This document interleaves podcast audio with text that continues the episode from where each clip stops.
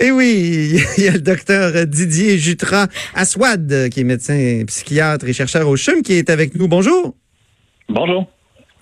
On parle de drogue parce que il y a évidemment le, député de Toronto, Nathaniel Erskine Smith, qui a déposé la semaine dernière euh, à Ottawa un projet de loi qui vise à faire tomber les préjugés contre la consommation de substances. Puis là, on imagine que c'est une sorte de, de, projet pour faire pour décriminaliser les drogues. Est-ce que, selon vous, c'est une bonne idée de décriminaliser l'utilisation de drogues dures?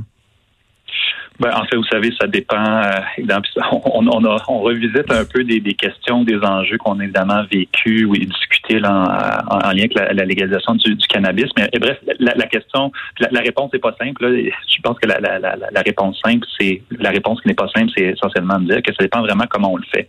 Euh, décriminaliser pour décriminaliser en, en soi pourrait possiblement aider à, certains à certains niveaux. Mais lorsqu'on regarde l'expérience d'ailleurs, notamment celle du Portugal, euh, ben, on parle d'expériences qui ont donné des, résultats positifs, mais qui, qui, qui, ne faisaient pas simplement que décriminaliser les drogues dures, mais venaient vraiment, euh, je dirais, amener une panoplie d'autres mesures là, pour, pour diminuer l'impact de la consommation de substances. Parce que décriminaliser, au fond, c'est éviter de, stigmatiser puis poser des problèmes supplémentaires à des gens qui ont des problèmes de santé, au fond, parce que des gens qui consomment de façon excessive certaines drogues dures, euh, ils, peut-être pas besoin en plus qu'on les criminalise, ils ont peut-être besoin plus de soutien en santé. C'est ça l'idée, j'imagine. Ben, ben, je pense que ce que vous amenez, puis le point que vous amenez est, essentiel dans cette réflexion-là. C'est, l'idée de dire qu'effectivement, les, vous savez, les, substances en soi, puis quand quelqu'un consomme une substance, certaines de ces personnes-là vont éventuellement, peuvent consommer la, la, substance, notamment des drogues dures, de façon, euh, de façon problématique, pas tout le monde, un certain nombre. Et la, et la substance et cette consommation-là peut avoir un impact sur la santé de la personne et un impact évidemment sur le plan social. Mais ce qui vient, je dirais souvent ajouter, puis ça, les, les, les données le montrent quand même abondamment, ce qui vient ajouter au fardeau pour les gens qui consomment des, des, des substances et qui ont une consommation problématique, ben c'est la, la façon dont on va encadrer ces substances-là. Et puis ça peut aller dans mhm. les deux sens. Hein? Ça peut aller de quelqu'un euh, est dans un endroit où il a accès à des services appropriés euh, en lien avec les problèmes qu'il peut présenter à cause de la consommation, euh, ben, ce système-là peut en fait l'aider même à améliorer sa santé ou éviter des problèmes pour la santé. Mais lorsqu'on fait affaire à des systèmes, notamment des systèmes judiciaires où finalement on va on va pas traiter la consommation de substances comme un problème de santé ou un problème social, mais davantage comme uniquement comme un crime, et eh bien là on, on voit finalement un système qui peut ajouter au fardeau puis au problème de cette personne-là parce qu'elle consomme une drogue. Mhm. et, quel constat on tire du, de l'expérience du Portugal et, et, de quelles substances on parle quand on dit qu'on a décriminalisé là-bas les substances, euh, les drogues dures? Ouais, mais quand on parle des, des, drogues dures, en général, on, on parle pas ici d'alcool, de, de, de, cannabis. Là, on parle plus, plus généralement de, des opioïdes, certains stimulants comme la cocaïne, par exemple, ou les, ou, les amphétamines. Euh, essentiellement, ce qu'on a remarqué, en fait, au, Portugal, de façon intéressante, c'est qu'il n'y a pas eu de, de, changement très, très drastique, je dirais, en termes d'utilisation de substances, hein, ni à la hausse, ni à la, à la baisse. Par contre, ce qu'on a remarqué au Portugal, c'est une diminution, je dirais, des, des, problèmes associés à la consommation de substances. Et, quand ah, on parle de problèmes, on parle pas de problèmes bénins. Hein. On parle, par exemple, d'une diminution là, du, euh, du taux là, de, de, de, gens consommateurs de drogue qui vont, euh, qui vont finalement euh, voir euh, le VIH, par exemple. On, parle d'une diminution des, des morts associées à la consommation de, de, de substances. On va parler d'une diminution de la consommation problématique de substances. Donc, ce genre de mesures-là, puis encore là, je pense que c'est là qu'il faut, euh, je pense qu'il faut, euh, il faut prendre toujours un pas de recul. Ce, genre de mesures-là va pas venir soudainement régler tous les problèmes associés à la consommation de substances ou, ou, venir faire en sorte que les gens vont pas consommer de substances. Mais ce type de mesure-là, si elle est bien faite, si elle s'accompagne de services, on pourra en parler dans un instant pour ce qui a été fait au Portugal, mais si elle est bien, ce genre de mesures-là, si elles sont bien faites, elles peuvent diminuer les problèmes que vont vivre les personnes qui, euh, qui consomment des substances faut que ça s'accompagne de services, c'est ça que vous, vous venez de dire. Là, hein? Ça ben, s'accompagne d'une augmentation des services. Là. On, Peut-être qu'on met quelques policiers sur d'autres cas que les drogues, puis on embauche des travailleurs sociaux, puis des, des gens qui vont... Oui, ben... Des médecins, puis des... Oui. Exactement. L'expérience du Portugal, en fait, ce qui a été fait, c'était pas simplement décriminaliser, c'était vraiment de, un changement d'abord dans la façon de percevoir la consommation de substances, qui était plus donc uniquement perçue comme un problème ou un crime, mais, mais aussi comme un comportement qui peut mener à des problèmes pour la santé. Et il y a s'accompagner aussi de cette ce changement de, de, de, perception de la consommation de substances, euh, une, une, accélération, une augmentation des, des, des, de, la disponibilité des services pour ces personnes qui consomment des substances, que ce soit les traitements pour la toxicomanie, l'accès à certains services justement pour, euh, pour prévenir les surdoses, des services pour traiter les complications de la consommation, que ce soit par exemple les infections transmissibles par le sang comme le VIH. Et donc, ouais. venait avec la décriminalisation une, une tentative de déstigmatiser la consommation de substances et surtout un meilleur accès à, à, des services appropriés. Là, c'est sûr qu'il y a des gens qui vont dire c'est un mauvais. Ouais. Il y, a, plusieurs personnes, puis là déjà les conservateurs à Ottawa le disent que c'est un mauvais message à envoyer à la population. On a entendu ça aussi avec la légalisation de la marijuana. Plusieurs ont dit euh, c'est une façon de la banaliser, c'est terrible. Euh, qu'est-ce qu'on répond Qu'est-ce que répondent ceux qui sont favorables à une décriminalisation à ce type de, de, de, de critique? Ben, au-delà qu'on soit favorable à, la décriminalisation, à la ou, peu importe, je, pense que l'idée, c'est que ça dépend vraiment comment on envoie le message. Vous savez, cette préoccupation-là du message envoyé à la population, il est, je pense que cette préoccupation-là, elle est légitime. Si on fait un changement légal euh, en lien avec les substances, puis qu'on n'explique pas pourquoi on le fait, ça peut être perçu de toutes sortes de façons. Ça peut notamment mhm. mener à la banalisation de l'utilisation de la substance. Mais si mhm. on fait les choses comme il faut, puis là, c'est là que je pense qu'il faut croire en, l'intelligence de la population. Si on explique les choses comme il faut, on explique pourquoi on, on met en place des mesures, ben, ben je pense que la population est tout à fait capable de comprendre que, par exemple, on pourrait, on, a pu, par exemple, légaliser la consommation de, de, de cannabis, pas nécessairement parce que c'est une substance qui était très banale, mais parce qu'on jugeait que c'est une meilleure modalité d'encadrement de la substance.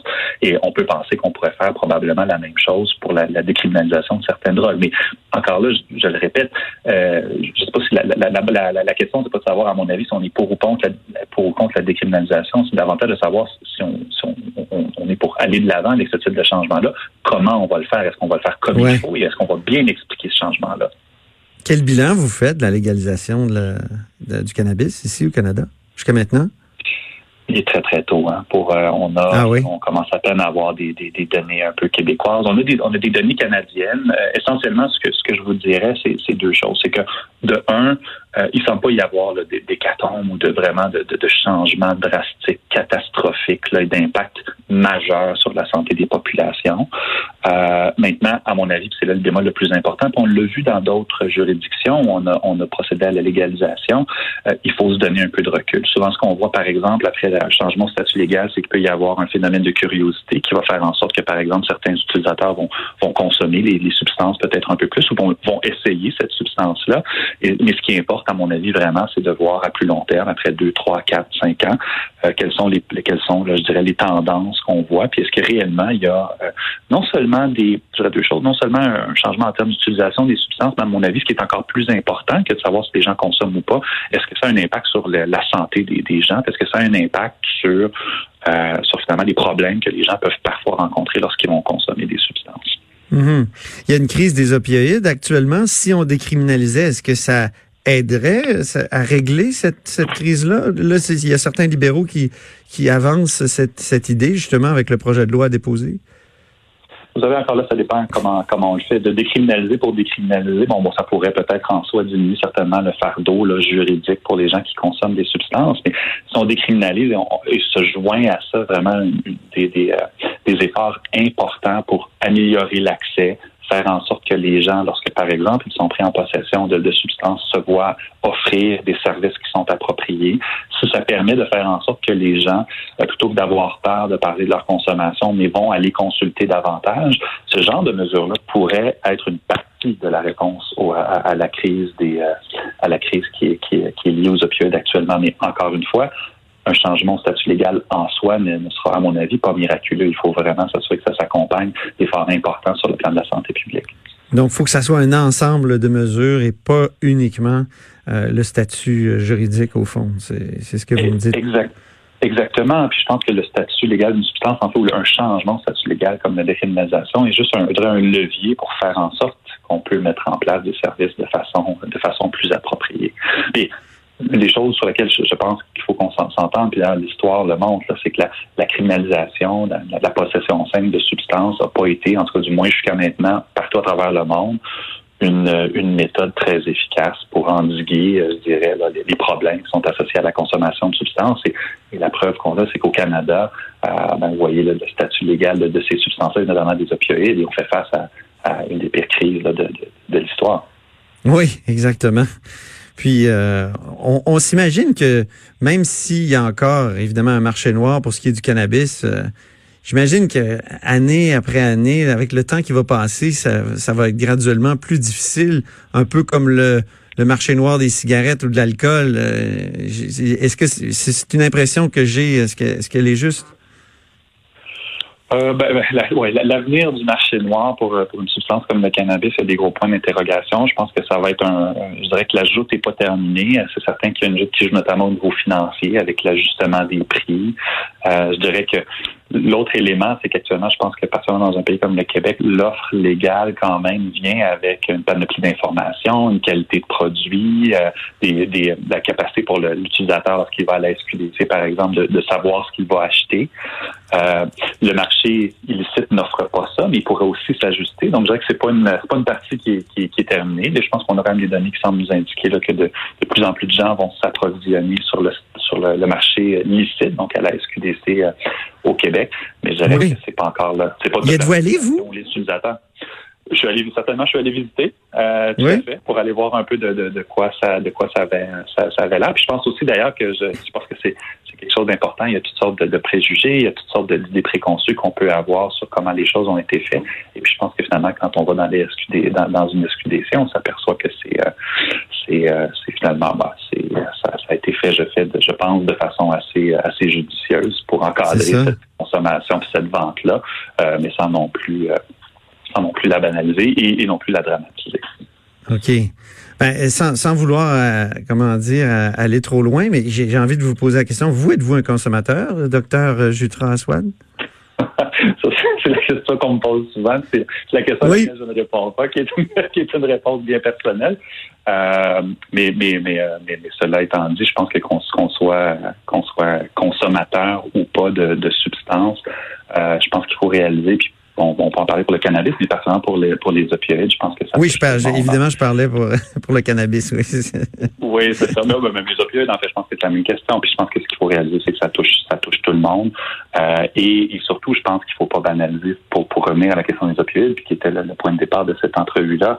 Euh, vous savez, je pense qu'il y a plein de choses qui ont été discutées et faites par rapport au cannabis, mais ce qu'il faut réaliser, c'est que par rapport à la crise des opioïdes, il y a des gens qui meurent tous les jours au Canada ben oui, euh, ben à cause de cette crise-là. C'est pas bénin. Et si il y a des modalités légales qui peuvent être reconsidérées, des stratégies qui peuvent être mises en place pour faire en sorte que les gens cessent de mourir dans la rue à cause de cette crise-là. Je pense qu'il faut les considérer, il faut faire preuve d'ouverture d'esprit et il faut le faire de façon urgente. Comme je le répète, les gens meurent dans la rue. Si on avait une épidémie aujourd'hui de décès associés à n'importe quelle autre condition de santé, euh, je suis mhm. pas mal certain que la mobilisation serait différente, la perception serait différente. Est-ce que c'est le pire que, est-ce que c'est pire que le coronavirus?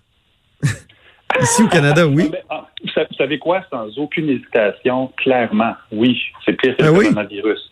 Euh, on a des, on a, je le répète, on a des plusieurs personnes qui décèdent tous les jours au Canada. On a des, milliers de, gens qui vont décéder toutes les années à cause de la crise des opioïdes. On en parle un peu. Je pense qu'on n'en parle pas assez. Puis surtout, je pense qu'on a, on, il faut, il faut continuer d'agir pour s'assurer qu'on va endiguer cette crise-là. Au Québec, on a été, je pense, partiellement, euh, partiellement épargné par la crise des opioïdes en partie. Il y a malheureusement eu des décès, mais je pense qu'il y a quand même eu des offensives au niveau de la santé publique qui ont, qui ont, qui ont porté fruit, des, toutes sortes mm-hmm. d'approches qui ont été mises en place. Euh, mais, il reste qu'à l'échelle du Canada, il y a, comme je le, répète, il y, a des, des, gens qui décèdent tous les jours de cette crise-là. Euh, il faut ben que les choses changent. Ben, merci infiniment pour cet entretien très éclairant, docteur Didier Jutra Aswad, euh, qui vous êtes médecin, donc psychiatre et chercheur au CHUM. À la prochaine. Ça me fait plaisir. À la prochaine. Au revoir. Au revoir. Merci. On va à la pause. Puis ensuite, ben, c'est Maude, Maude Boutet, qui a beaucoup de nouvelles pour nous.